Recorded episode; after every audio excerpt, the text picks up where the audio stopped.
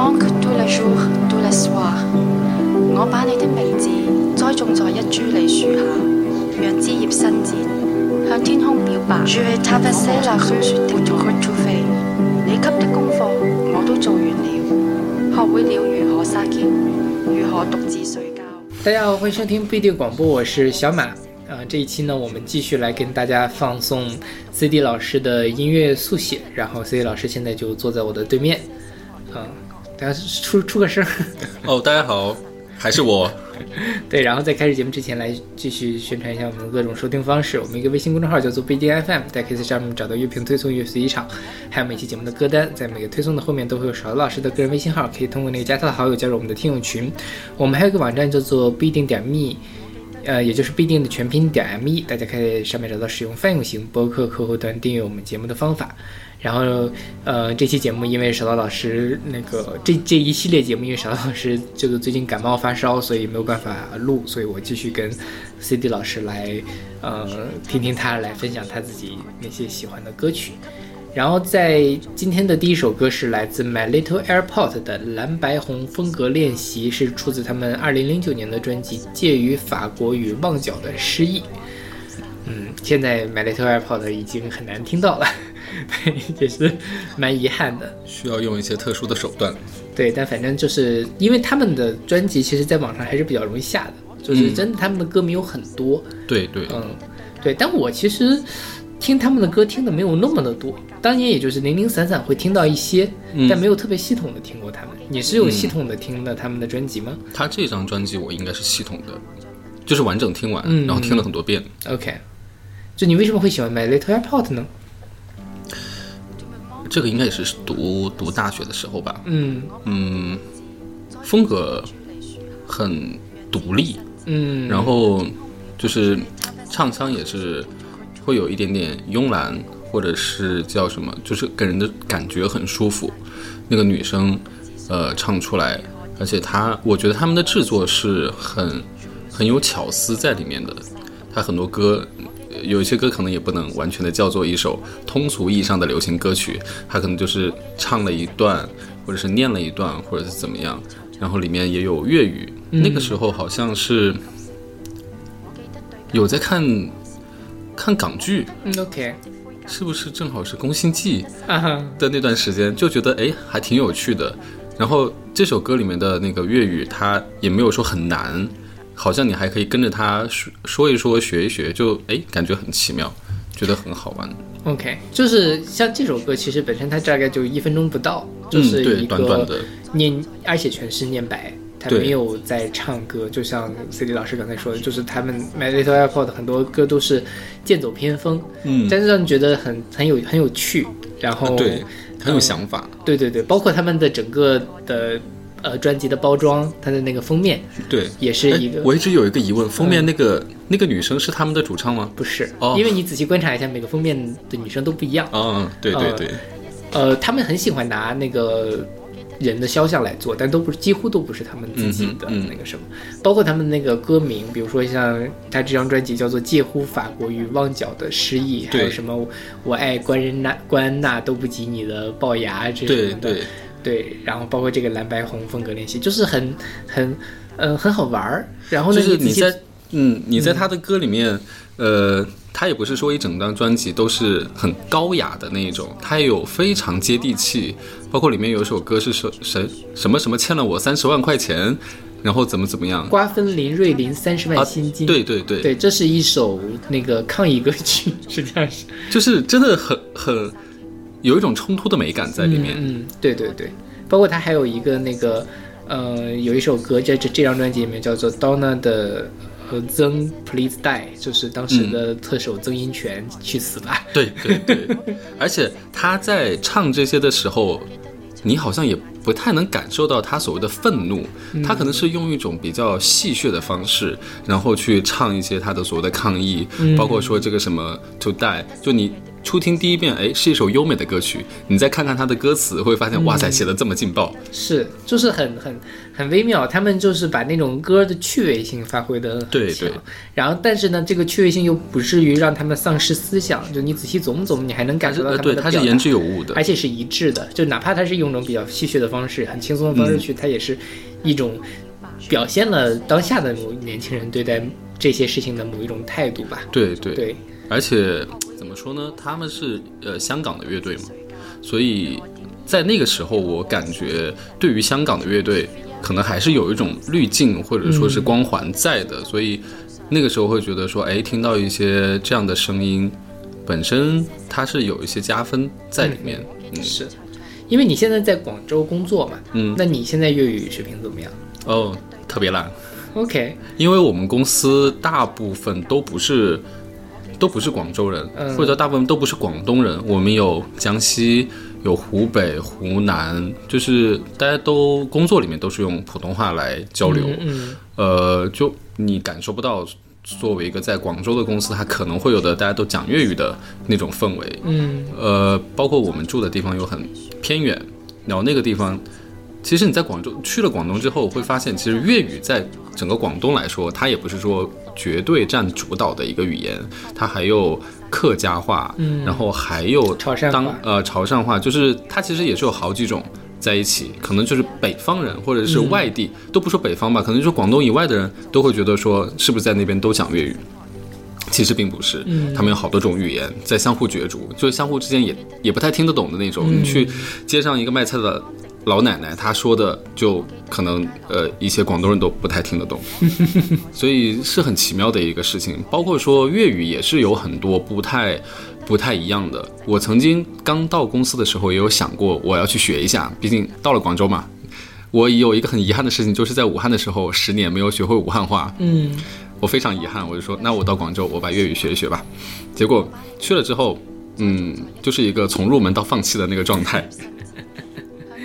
而且我们之前，呃，也也可能大多数人对于粤语的接触还是在粤语歌，其实就是香港那边的那那些歌曲，然后再是香港的那个电影、港片。你真正说广东、广州的一些什么文化作品呢？我觉得大部分人可能也是没有接触过。所以说粤语的那个腔调，我自己感觉我更习惯于听港片里面，或者说是香港电视剧里面那个腔调，还有粤语歌。但是你真正走到广东广州的街头去听他们讲的粤语，你会发现完全不是一样的。他的那个声调、那个音节怎么怎么样，你会觉得哦，这个跟港片里面是可以说是两种语言。OK，嗯，就它可能有点像是我们这边讲普通话跟台湾那边讲国语的那种腔调上的区别，有可能。同时，因为我们本身也听不懂粤语，所以你只能感受到那个腔调上的区别。是对，就你看港片，或者是你听粤语歌，你大概还能把它一个字一个字的，你能听见他在说出来一个字，说出来一个字。但是你真的去广州的街头听别人说说粤语，你可能像听英语一样，它是哗啦啦一串全都出来，你都没办法去断句。OK，对我也觉得粤语好难，因为而且我本身那个语言天赋也很差，所以就是我。完全学不会。今天 B 站有很多那种什么学粤语啊，或者那种什么东北人学粤语对对对视频，然后又听不太，我就觉得都挺都差不多，听不出来哪个听不出来区别。对对对，是。所以就是买了一条 iPod 那么多歌，你为什么选这首？装逼吧。OK。因为呃，说实话，我当年在学校的时候是学过一段时间的法语的，嗯，然后正好那个时候也有在听这首歌。当时我们法语课上，老师就说：“那你要学习一门语言嘛，你也可以多听听歌，或者是怎么怎么样。”嗯，当当时也有什么相送一百首，什么史上最经典什么什么，当时还听了很多。我记得之前好像我们有选过那首《蝴蝶》，嗯，就一个老人跟一个小孩对话的那个。其实我之前选了那首，但是我想，哎，之前有过，就就不选了。嗯，然后这一首歌里面正好呢，它也有一段法语的那个念白，然后呢也有粤语，就正好可以。契合当时两种状态，所以就法语还是挺好听的。是，嗯，听到他那些歌。OK，那我们来听这首来自 My Little Airport 的蓝白红风格练习。我把你的名字栽种在一株梨树下，讓枝葉伸展，向天空表白。Je vais traverser la rue pour te retrouver。你給的功課我都做完了，學會了如何撒嬌，如何獨自睡覺，如何點煙，如何和不相識的人聊天，如何離去，咁驚動任何人。我記得一些周日的早上，我记得一些醒來的感覺，我記得一些城市的清晨，我記得你長長的眼睫毛，我記得他安靜的呼吸聲，我記得對街樓房的光线，我記得陽台上的灰鴿子，我記得深夜的便利商店，我記得戲院裏你的侧影，我记得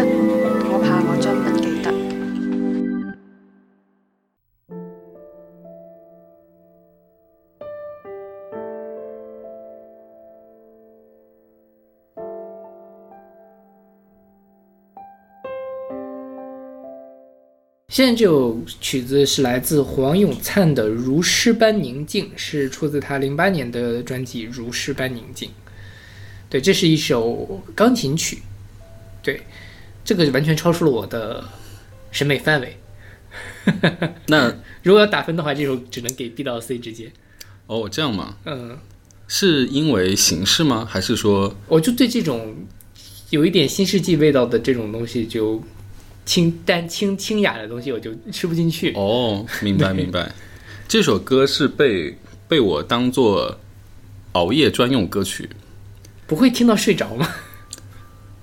很多歌我会听到睡着，但是这首歌我我感觉是听着听着你会进入到一种状态，是又没有睡着，也不会很亢奋，然后也不会说很专注的那种状态。嗯、对啊啊，我大概懂。就就这首歌，无论怎么样，它就是会让我平静下来，对。就是会让我整个人的这个呼吸甚至心跳都会变慢的那样的一种感觉。是它会感觉像是给你呃，就就是去抚摸你的那个脑子，嗯。因为那段时间可能是也是比较比较忙，呃，可能经常要加班加到很晚的时候，然后我听来听去，可能觉得这首歌是最适合作为背景音乐，嗯，然后来听的，呃，然后到之后可能也不是因为工作吧，可能看电影，或者说是跟朋友聊天，或者就一个人发呆，就就因为大学的时候什么事情都有可能发生，就觉得说这首歌是出现在我那种熬夜熬了很多个大夜里面最多的一首歌。OK，哦，那就是什么？然后这首歌是叫做黄永灿嘛，他实际上是一个日本人，对，然后他是日本最受欢迎的治愈系钢琴家，新世纪音乐的翘楚啊，这是这张专辑的那个什么。然后这首曲子本身是 NHK 的一个纪录纪录片，叫做《九寨沟》的一个配乐。这张专辑好像都是，嗯然后后来把它就拿出来发了专辑。对，就是我我我对这样的音乐，就我没有办法欣赏，我我不知道该怎么欣赏它。嗯，就它作为功能性音乐来说，我觉得也是很很有价值的。但是嗯就是作为一种审美的角度上讲，我不知道该怎么去审这个美。就是一首优美的小品。OK，啊、对那那从这个角度上讲，那就就我不需要对它有更深入的审美了。是，嗯然后它从整张专辑上来讲，就是它从呃开始，然后到结束，可能就是就类似于你去一个嗯景区游览，然后旁边没有那种喧喧哗的游客，哎，适当的给你一些背景的音乐，让你。就说在看眼睛看到风景的时候，呃，耳边也有一些那种比较心旷神怡的嗯，那些东西，就有可能像你喝了一瓶冰镇的饮料，然后这个就是给你的耳朵来了一些比较舒适的一些东西，呃，氛围比较契合吧。但单单就说这一个作品来说，肯定没有那个那么的什么惊天地泣鬼神，嗯但是就你结合到具体的一些情境里面去，我觉得他还是很胜任的。OK，是的。所以你平时听除了听这个黄永灿之外，你还会有其他的就类似的这种吗，对会有很多啊。我会就是你像之前虾米啊，现在其实很多音乐软件也都有，它有那个流派嘛，所以有有几个流派可能我会经常点进去，呃，比如像新世纪，然后呃还有现在苹果。的音乐上面有那些什么放松歌单啊、嗯放松专注或者什么什么东西，那个呃，功能性对，可能功能性会比较强。就你真的是很想在一些时候需要有一些音乐来帮助你去平静下来或者怎么样的话，哎，这个时候是可以的。而且我发现，就有时候你如果真的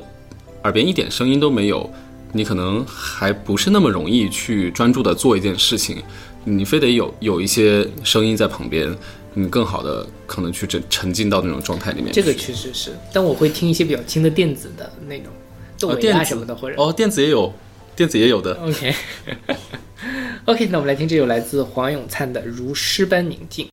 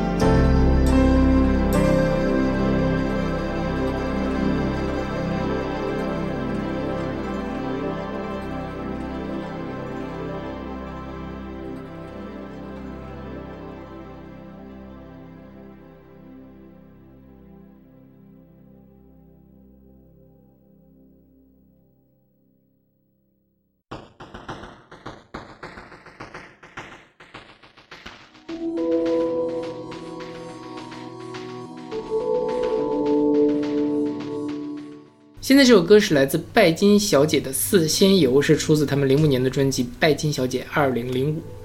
嗯，拜金小姐，你是在哪儿听到的？这个我还蛮好奇的。啊，这个应该是在我朋友的一个店里面听到他们随机播放的一个歌单，嗯就里面出现的歌就是这一首，然后当时就觉得很惊艳，嗯。啊，之后就去再再去找了一下嗯。他们这个歌。其实这首歌也不是很好找，如果你不记得它的歌名的话，你如果只找那个陈珊妮，嗯，它不太好搜，它搜不出来，对对对。你必须得搜那个拜金小姐。姐才可以。嗯。是，拜金小姐是一个台湾的组合，它包括陈珊妮，包括一个香港的音乐人叫做李端贤，还有一个插画家叫做可乐王。对，基本上这里面是，嗯，可乐王写的诗作为词，然后李端贤呢是很著名的香港的女编曲人，所以他会写曲，然后编曲，嗯哼，然后他们一块儿来出，出了两张，然后这一张的时候还拿了金曲奖的最佳演唱组合的一个奖啊，嗯但后来他们就就没有再再活动了。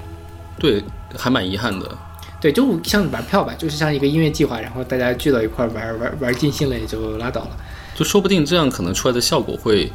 更好一些。是嗯。因为李端贤，我查了一下，他后来还是有不同的其他的音乐计划之类的。哦，在在做，包括像之前那个谁，陈绮贞和谁呀、钟成虎还是陈建奇啊，然后他们也组过什么 The The Worst 还是什么，哦，他们也是玩了一一两张也就算了的一个对。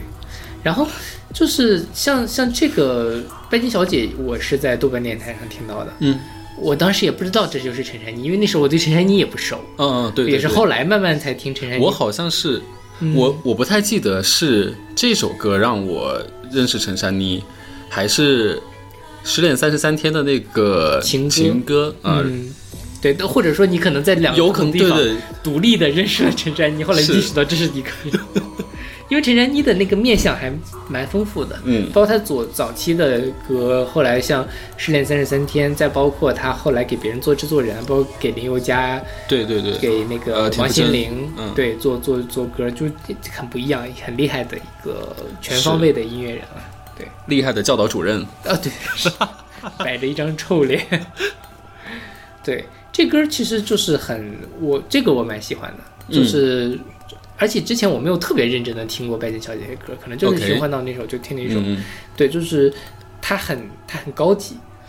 然后呢，它又高级的没有那么刻意，不会让你觉得他在炫技，他把整个的氛围都烘托的特烘托的好。很好，是，而且这个也有一点类似于周杰伦的那首《娘子》，就你看他的歌词，其实他也是化用了很多什么词牌啊，或者说是写的一些是很中国的那些意象。呃，但是它的那个曲调也没有说就是按照现在所谓的古风歌曲怎么样去写，它也是有迷幻、电子，然后里面用了一些失真的效果等等一系列的。但是你整体呈现出来的，结合着词去看，它它会表达的那样的一种意境，呃，是一种比较超前。我我个人觉得，就这张专辑很早很早以前了，但是哪怕哪怕放到现在来听，依然你会觉得它有一些先锋性在里面的。是的，对。然后他就是说，他并没有用中国的这种作曲的范式，但是他给人的还是那种很中式的飘飘欲仙的感觉。是是是，所以这是他他他很厉害的一个地方。对，整张专辑里面都都是他第一张跟第二张专辑的，呃，好像稍微有一点不太一样。这张专辑里面除了这首歌，还有好几好几首也是，嗯，就嗯都可以把它认为是偏中国风一些的歌曲，但是它每一首都有写的很不重复，就很精彩，是。才华还是特别特别厉害。因为那个呃，陈珊妮就不用说了，然后李端贤也是非常厉害的一个，但他其实做幕后做的很多，就我们听到的很多港乐，包括像。呃，卢凯彤啊，何韵诗啊，他们很多作品都是有他深度参与的，包括像达明一派，他这个这张专辑是在那个人山人海那个厂牌里面做的，哦哦，人人海就是那个黄耀明他们做的那个厂牌，所以他们而且香港人音乐人的合作都很紧密，就基本上圈子比较小。对对对对对，但大家就是能看出来她是一个业务能力非常强的一个女生。但是我不太确定这首歌可能大家听第一遍或者是初听起来会都会接受，它可能还是它旋律性不是很强，嗯、呃，它会有点吵，如果哎，我倒没有觉得吵哎，但我就觉得有时候他你抓不到他那个旋律。嗯，如果你真的很想用一个听传统流行歌的时候，你我们还是希望希望能把它唱下来嘛。但这首歌你弄完了之后，你唱不下来那种感觉。对对会有点困难对，，但是它那个氛围是很很棒。对，很棒。对，其实可以推荐大家去听一张听一下全专。嗯，就听一下《白金小姐》，我觉得也也很厉害。我就这也是我就准备之后再重新听一下《白金小姐》对 OK，那我们来听这首来自拜金小姐的《四仙游》。城外有是非絮，小楼都是烟云，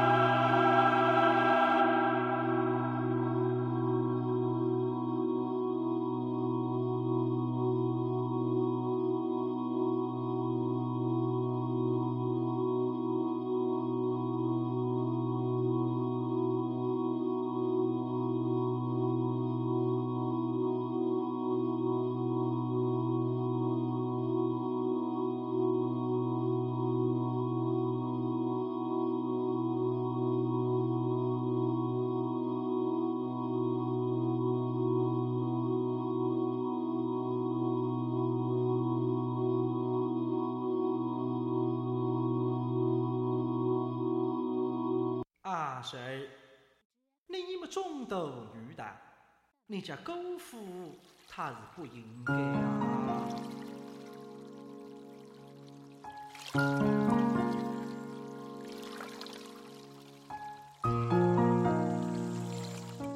现在这首歌是来自范宗沛的《摆渡人之歌》，是出自他零四年的专辑《水色》。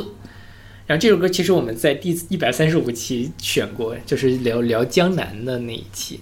然后刚才我跟 C 老师在聊的时候，就是 C 老师说我可能不是很喜欢这首歌，但其实我这首歌很喜欢，哦，是吗？就是呃，它有为数不多的，他会他因为这首歌是呃，就是范宗沛是很著名的一个呃配乐，就是对配对他自己也像他跟林海合作很多，然后也出这种纯音乐的专辑，包括很著名的《镊子》的原声就是嗯范增沛做的嘛。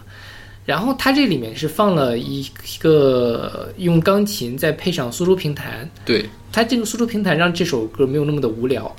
就，呃，对，就是比刚才的那一首钢琴曲，它会多了一些元素在里面，是是是而且结合的很好所以就是听起来不会让我走神，啊。好吧，所以我这首歌我有没有可能就是那种轻音乐，就是会让人走神用的，就像冥想，就是让你睡觉的用的啊，？有可能，但是就是没有办法把它当做，就是如果以音乐来打分的话 OK，我没有给它很好的评价。对，然后这张这张专辑其实是分宗沛在这个乌镇，嗯然后周庄，然后在那个呃采风啊或者什么以它为启发，然后来做的这张专辑。哦，然后它里面有很多的歌都会有平弹啊，还有对对，对这这可能有一些实景的那种什么流水声或者是怎样的是。划桨啊。对，就是听了让人身临其境。我没有去那边玩过，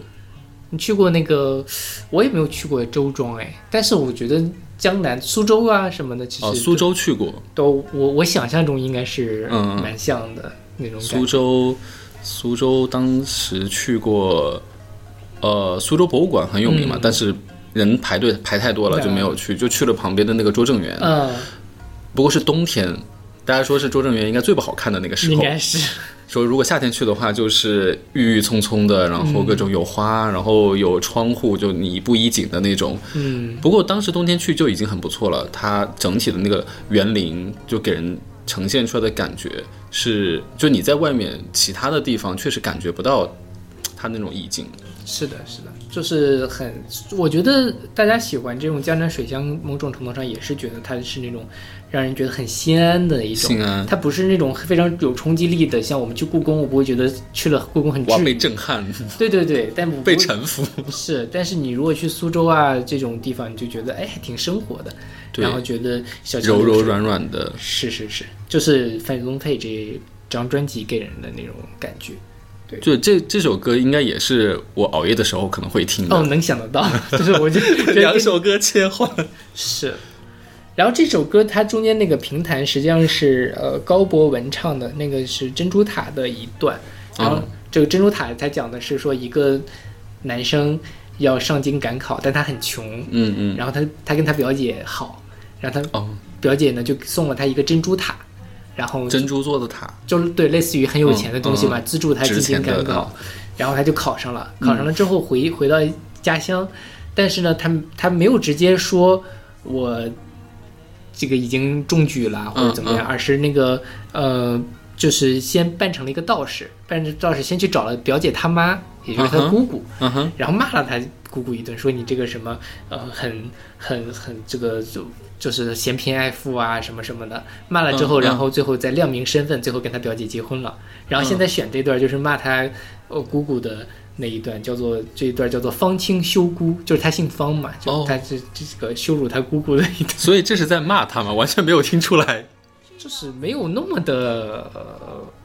那骂了，但是嗯就是你，就你看这歌词，还是说就是有有有在指责他的那个意味。我没有看歌词哎，OK，就是因为这是我们我们上一次节节目的时候就讲到了这一趴，这还挺好玩的。因为你你听这个歌，你完全想不到对，想不到他的情绪是这个样子的。是。但是我觉得，因为你本身呃平弹的那个，因为是一个人在唱嘛，就是嗯拿着那个东西，他也不会有那么大的情绪起伏的，是吗？可能他们整体的那就是这样的，有可能江南的人吵架也是那种声轻声细语的在在在吵架，不像武汉人平时说话就像在吵架。是。哦，没有说武汉人不好的意思。嗯对，你们就是这个，对，就是各个地方的民俗啊、风俗不太一样。OK，那我们来听这首来自范宗沛的《摆渡人之歌》。啊谁？你们中斗女的，你家姑父他是不应该啊！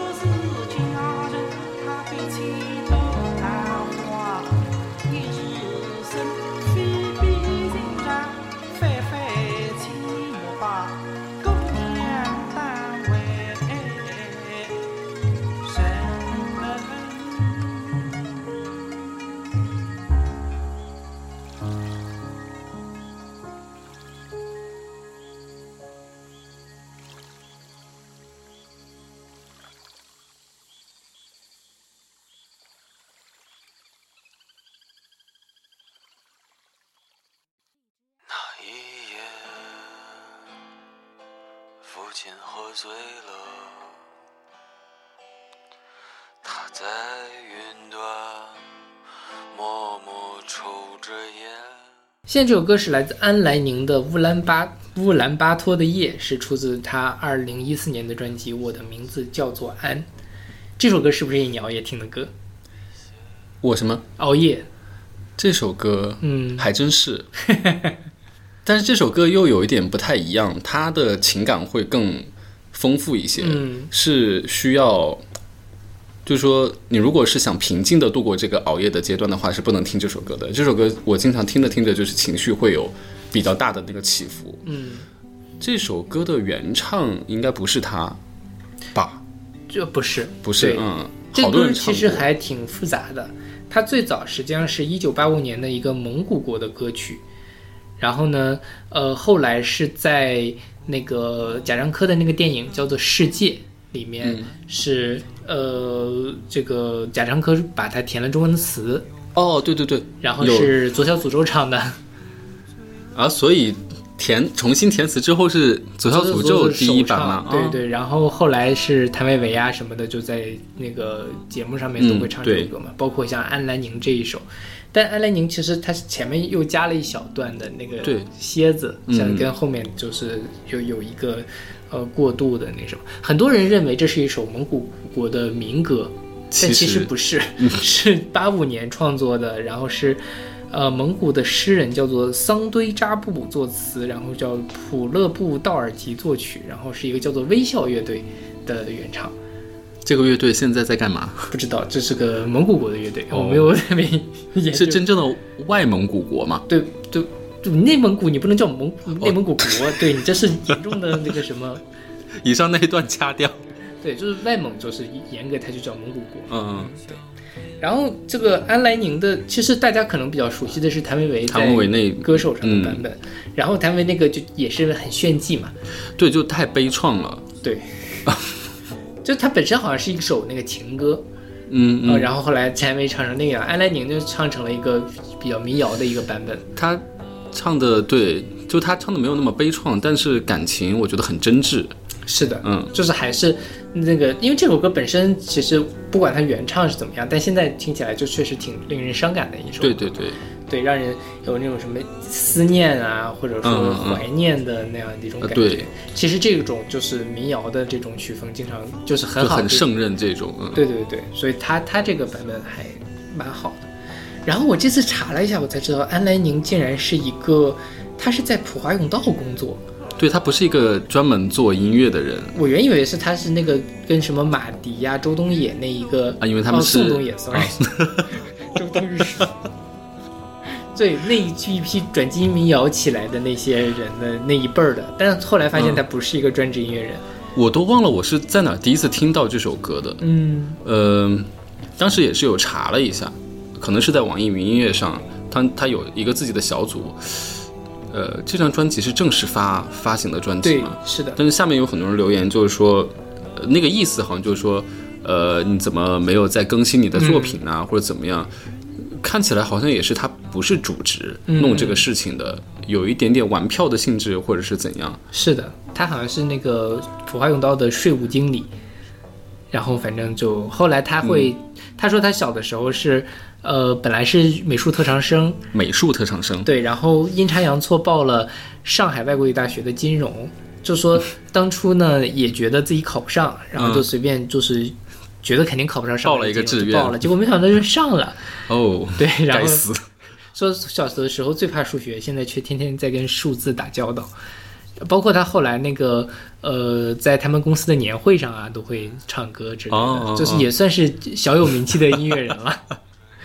对，但就是我觉得个人安来宁的个人特质没有那么的明显。嗯，嗯，他是，呃，我个人感觉他，你要真的说他的个人特质，我觉得可能是跟娱乐圈没有太多的接触，嗯就比较真挚。对就他只是想做这个事情，喜欢唱歌，然后呃热爱音乐，嗯所以他就做出了这样的作品。他有可能有，他确实可能自己对自己的亲人有思念，或者是怎样的，嗯他就写在了这首歌里面，然后把它唱了出来。其实唱功还不错的，是的，是的，就你听不出来说是一个完全的素人。嗯，对。然后他这个歌，他前面不是加了一个蝎子嘛？是那一夜父亲喝醉了，他在云端默默抽着烟。嗯嗯，然后我就想，他这应该是化用了万青的那个，呃，某一首歌，他也是这个父亲在云端抽烟啊什么的。类似，对，就是 就是 Q 到万万青，真的影响了很多人。然后阿拉宁他应该是这张专辑里面还有，呃，另外的几首歌嗯。都也还不错，有一首《快乐王子》，嗯。呃，讲的就是那个小鸟是小鸟吧，燕子啊，燕子，然后就是就是那个童话的故事，不过他用歌词里面可能就写了很多，呃，燕子看到的事情，然后就是为为了人类，快乐王子保护了人类，但是后来又怎么怎么样，就是整首歌也是很好听，所以他那一张专辑，虽说他后面没有怎么再发作品，但他的这一张专辑，我觉得是值得，呃，就是整张来听的。而且他粉丝还蛮多的，呃，是大家都在 cue 他，但是他就是 可能工作太忙了。对，OK，那我们来听这首来自安来宁的《乌兰巴托的夜》。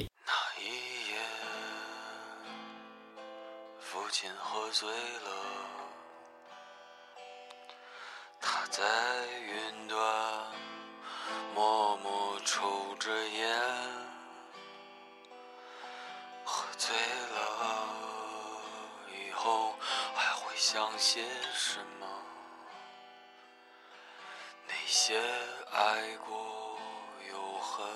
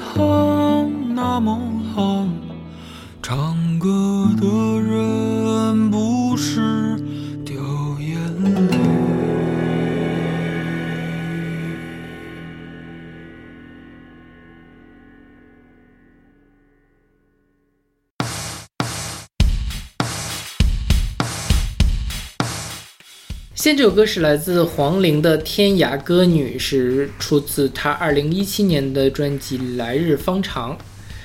C 老师是不是很喜欢黄龄？嗯，对，非常喜欢。就是 C 老师在一开始给我们歌单里面选了两首黄龄的歌，嗯，对，嗯，后来就是就是因为他选的歌太多了，所以就最后只留下了一首。对，然后为什么喜欢黄龄呢？嗯，可能就也是因为他比较出格。怪啊，对，可以啊，那我这么说。那我觉得咱俩口味比较像，就是我也喜欢有一点怪怪的、嗯不不一样的，听起来就很是。独特的东西。啊，对对。对对，黄龄是包括像这首歌，因为很多喜欢黄龄的歌的人也嗯。未必会喜欢这张专辑，因为这张专辑做的很 over。呃，比较对，对，就是他大他家不太能第一下就接受。对，比如说像这首歌叫《天涯歌女》，因为黄龄唱那种什么上海大上海的那种嗯软软糯糯的，因为她本身就是上海人嘛，就就非常的合适。就是她就是如果纯粹翻唱一下《天涯歌女》，大家就一定会很受用，嗯但她一定要是这么噼里啪啦的，然后就是这常石磊附身的。他跟常石磊，这是常石磊做的吗？对这张专辑就是常石磊做的，然后就唱唱唱的很怪诞。嗯然后很多人可能就不不喜欢，但是我很喜欢这种调调，所以哦这张专辑我当年还是就我们做马上音宝还是给了很高的评价。对，我记得当年是评的是多少来着？分数不算特别高，嗯，嗯，好像是勺子说黄龄在这个里面有点太过了，还是 还是怎么样？但是呃，这都是好早好早。反正邵老师不在，我们可以随便胡说。呃，勺子老师，希望你没有打喷嚏，对，邵老师在感冒应该会经常打喷嚏。那不是我们的错。然后黄龄，就说起来黄龄，可能就呃不得不说她去年前年翻红的那个事情，嗯就是呃浪姐啊、浪姐一。就是在这里说一句，浪姐一 YYDS，呃我是浪姐一的忠实粉丝。今年的看了吗？哦，看了，so bad。我还看了一阵儿，我大概看了三四集吧，我就看不下去了。嗯嗯，我觉得有点对，太其乐融融了。我想看一些，还想看一些什么黄圣依跟伊能静的那种霹雳。我有在仔细的去想，为什么浪一的时候我可以看得下去，然后后面的两季，第二季我是看了一开始的初选之后，就一集都没有看过这季太难看了。啊、嗯，然后第三季为什么看的是一个是因为有宁静回来了，呃，第二个呢是因为我充了会员。我从浪一开始充了他们的会员，一直都没有取消过，就一直续续续续续续到了现在。我就说，那我就再看一下吧。嗯而且中途有姐姐回归哦，嗯浪二的时候，王菲菲他们回归的那一期我看了，嗯，然后浪三的时候，呃呃，李斯丹妮、金晨还有孟佳他们回归那一期，我也是着重看了一下，呃，就真的是碾压，嗯嗯，没得说。就浪一的时候，可能一个是当时的娱乐环境不是很好，呃呃，疫情嘛，嗯然后当时这个节目也没有说有一有一种火的趋势，大家都不是很看好。那那个时候能要来想上节目的，他多少都会是说有一种初心在，他就是有企图心，想要对就比较努力。呃，就不管是说他想赢也好，想怎么怎么样也好，但他是会付出自己的努力去，呃，呈现舞台也好或者怎么样。而且那个时候，我会觉得他们会更有趣一些，可能是综艺效果也比较好。王菲菲还有孟佳，就是韩国的老综艺人啦，老老娱乐圈的，然后过来带动了气氛，然后包括当时的那个什么，呃，大碗的那个组，就。整个节目给人的感觉，他们是有想要去做出来一些东西，然后舞台也是很好看。啊，还有一个就是当时有赵照，嗯现在大家都在说啊，回过头去看，就是赵照才是最厉害的才是主心骨，选的歌又很好听，改编的又很好。嗯，后面两季嗯就不说了吧。对，然后第一季的时候也是感觉每一个人都拿出来都可以去拉主 key，都可以去挑大梁，包括黄磊的那个去。嗯，对吧？对大家都记得，但是到后面两季，你说有有多少真的能让人记住的东西呢？就感觉是越来越少，都变成了粉丝的圈地自萌，是就这个事情就越走走向就越来越越诡异。是，对然后黄龄在那个节目上翻红那段时间也是超级，就是她的那个指数，比如说百度有什么搜索指数，也是蹿升的特特别厉害，呃，代言也是接了一个又一个，然后后面也是跟很多什么游戏啊。就是合作，然后也是发了一些什么单曲之类之类的。嗯，就总体而言是觉得说，呃，他的人又稍微红了一点点起来。之前是歌红人不红，现在是歌红人呃还有点小红。对对对。包括说在 B 站上面的粉丝也很多啊，我还在 B 站上关注了他，啊就还挺挺有意思的，对就挺挺挺逗的，也没有什么明星的架子，而且但那古身上那怪，矫揉，就是那种有点矫揉造作那个劲儿，但是又不是是让人讨厌的那种，对对对，就是觉得特别可爱的那种，就他拿捏的很很到位。是的，嗯是的，包括他，哎，是不是有一年还得了 B 站的什么百大 UP 主？啊，好像是，呃，某一年是，就他是算，呃，他他本身的功夫也是过硬的了，他的唱功、乐感，还有就包括在这首歌里面，你可以听到他的各种唱腔之间灵活的这个切换。就是为什么喜欢这首歌，一个是因为怪，第二个就是你可以听出来这个人就很厉游害，游刃有余游刃有余。对对对，OK，那我们来听这首来自黄龄的《天涯歌女》。天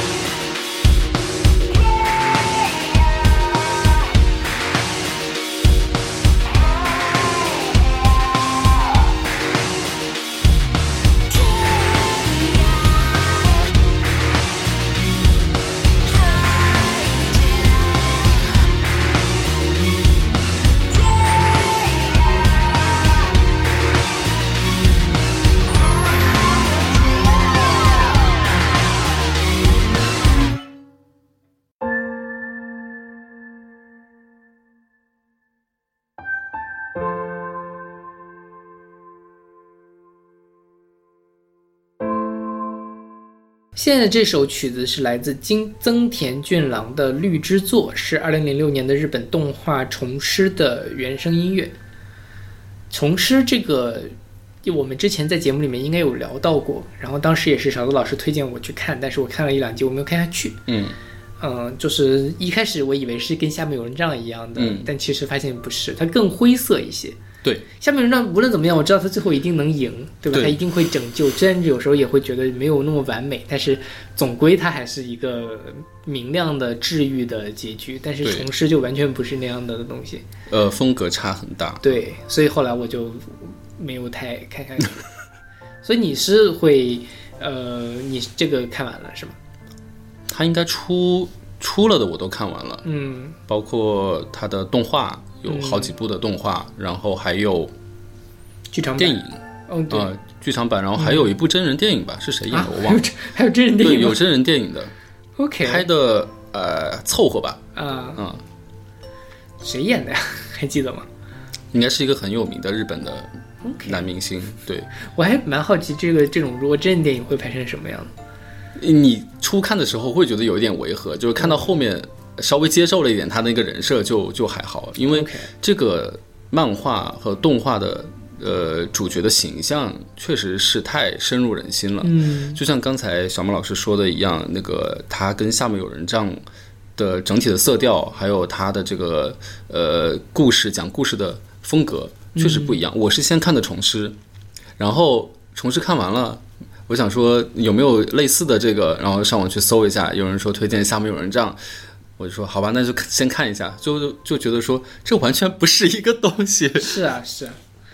就是完全不一样。然后，就虫师可能嗯，我个人感觉更多的是写给成人的童话，对，就是他会更，你说如从年龄段来讲的话，他可能是更偏向于大人成熟，可能就是他包括说里面的一些故事，很多的也是我去到了一个陌生的地方，然后遇到了一些奇怪的事情，最后发现这些奇怪的事情背后，它可能是一些什么小东西在作祟，呃，也可能夹杂了一些人性的黑暗。呃，也不叫黑暗，可能是阴暗面。嗯它也不完全是对的，也不完全是错的。每一个事情的起因，可能都有自己的呃这种言不由衷也好啊，呃就没有办法，无可奈何也好。呃，不过整体的色调也还算比较明亮。嗯哼，就它不是完全说给你一个呃没有希望的这个处境，它基本上每一次银谷去去一个地方，它还是把那个把那个事情给解决了。呃，所以说不是用一种非常欢快的那种形式，呃，看起来大团圆的结局，但是嗯，多多少少它还是给出了一个答案。呃，有一些集数，它其实你到最后，它就从音乐里面也可以听得出来，它是算偏明快的。有一些什么关于彩虹，因为它很多都是取材于一些自然嘛，它所谓的这个虫，也是说是大自然的一种精灵，它可能天生不分好也不分坏。呃，但是可能依附到了不同的人身上，它可能就会造成不同的这种结果。所以它的主旨上，它不是宣扬说，呃，我一个正义的人要去消灭一个邪恶的人，他可能更多的是说，在不同的境遇里面去，你要怎么样去做一个选择。呃，大人的世界有时候可能真的就是很复杂。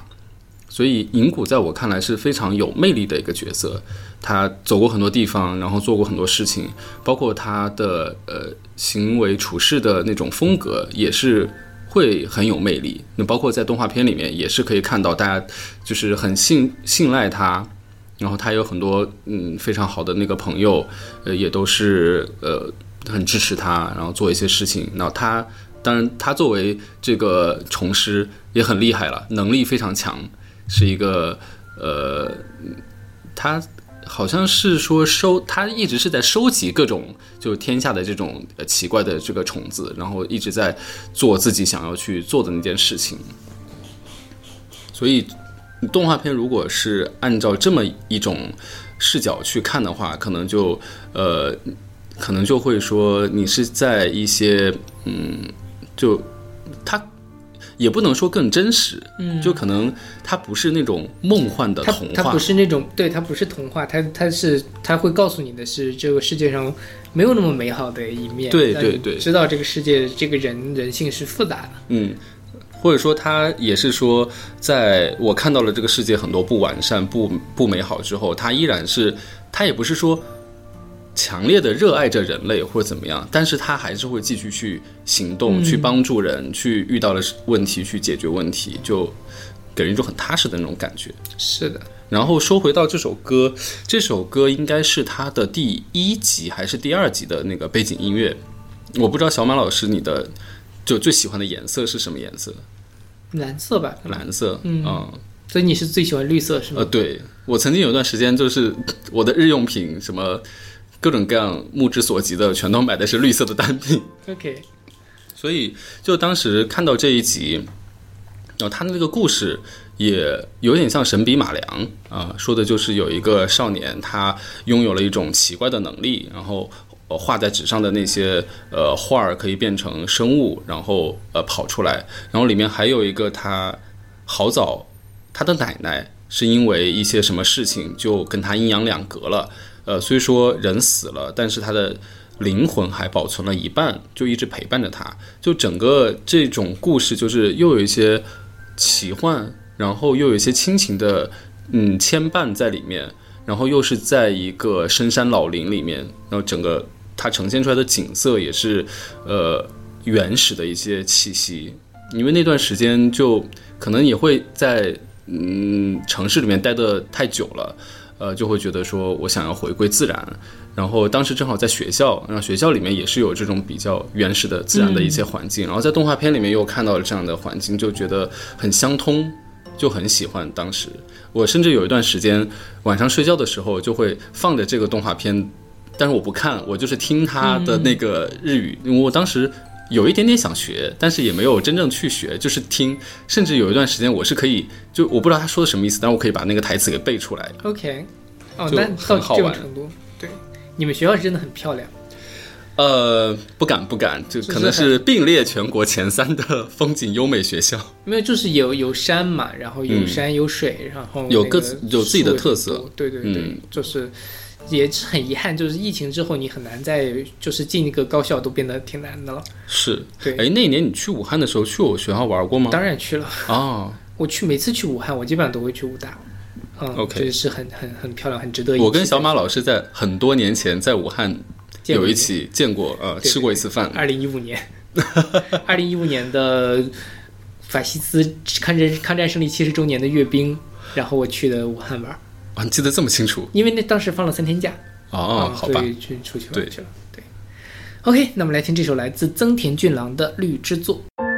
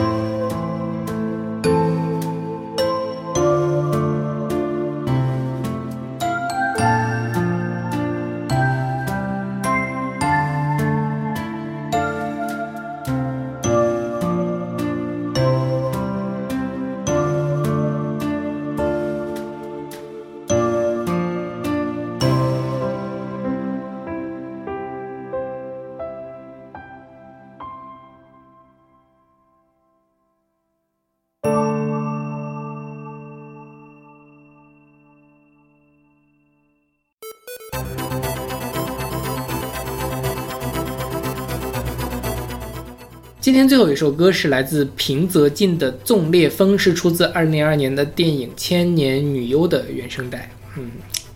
所以你是看了这个电影，然后听的这个曲子吗？对，电影是看过，然后曲子是在豆瓣、嗯豆瓣 FM 上面，然后是，呃，他推荐推荐推荐，突然一下有一天推荐到这首歌，呃，就觉得那个曲风非常就非常契合我当时的一个心境，嗯，就是电影我不知道小马老师有没有看过，这个我没有看，没有看。我只看过《红辣椒》，这都是哦金敏，，Publica 啊，对对。这都是金敏的电影嘛？对对对，嗯，你要说它相似吗？就金敏的电影，每一部可能你都会暗暗的觉得说里面有一些精神内核是很相通的，但是它表现手法都呃各有各的特色。红辣椒，嗯，我我好像之前也有想选红辣椒的一首一首歌，嗯，这个平泽静应该是跟金敏有深度绑定的，就是从《千年女优》开始，后面的每一部金敏的作品的配乐都是平泽静来做的。对，平泽静也是日本非常著名的一位那个电子音乐人，所以他就是噼里啪啦的那种感觉，是。我还蛮喜欢这种感觉的。嗯。所以这个歌我我我会给很好的，我会一直会听的一首歌。呃，《千年女优》这个电影，呃，大概讲的就是说，可以可以归纳为一个穿越时空的故事。嗯哼，就是他不停的在追寻自己的一个，他可能自己都忘了自己想要追寻什么，但是就是追寻是他永远去做的这么一个动作。嗯哼，她是一个呃女优嘛，就是演演电影的，她可能就是我穿越了时空，每一个时空里面都在扮演着一个什么角色。然后可能有些时空，你看起来它像是一个电影布景，但有些它又是真实的，它好像穿越到了那个时空里面去。因为这个电影也是好早以前看的，嗯，具体的情节记得不是那么清楚了。但是呃，就是就像这首歌里面所它的旋律就是滚滚向前，永不停息。呃，它它会比较急促的那些音节，会就敲击着你的那个灵魂，就是说我要往前，我要往前，我要往前。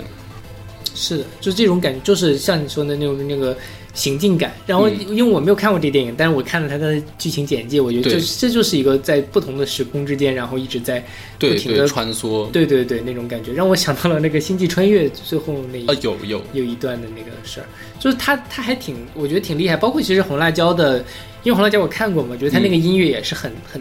很，就跟也他们的画面和情节，对，也有一点怪，嗯就是它不是那种走常理的，但是你听了之后又觉得非常刺激，然后又不违和，不会把你从这样的，它会让你更加的深入到那个，因为金敏的那个电影本身就很很，超现实主义，对对对，再配上它意识流的这些。对配上它这种电子氛围的东西就非常的合适，